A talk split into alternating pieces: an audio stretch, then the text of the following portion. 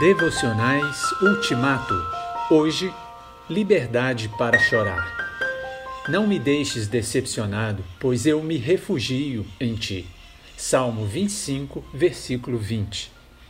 Como assim decepcionado com Deus?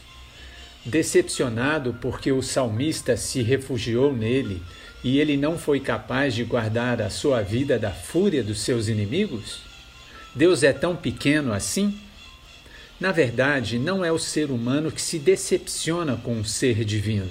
O que acontece é exatamente o contrário. É a criatura que deixa o Criador decepcionado.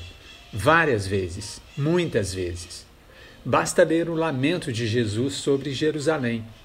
Quantas vezes eu quis reunir os seus filhos, como a galinha reúne os seus pintinhos debaixo das suas asas, mas vocês não quiseram. Lucas 13, versículo 34. Basta lembrar também o desgosto de Jesus quando sentiu a falta de nove dos leprosos que ele havia curado. Onde estão os outros nove? Lucas 17, versículos 17 e 18.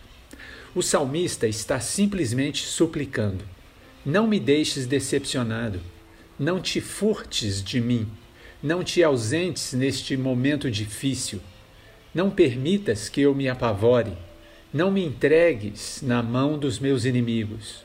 O versículo a seguir confirma: Guarda a minha vida e livra-me. Salmo 25, 20. Na hora do sofrimento, do pique da dor, na mais densa escuridão, o crente precisa de liberdade para orar, liberdade para chorar, clamar, gritar, pôr para fora o que está lá dentro. Ele não precisa escolher as palavras mais adequadas ou teologicamente mais corretas. O próprio Jesus, no Getsemane, teve o desejo passageiro de não beber o cálice.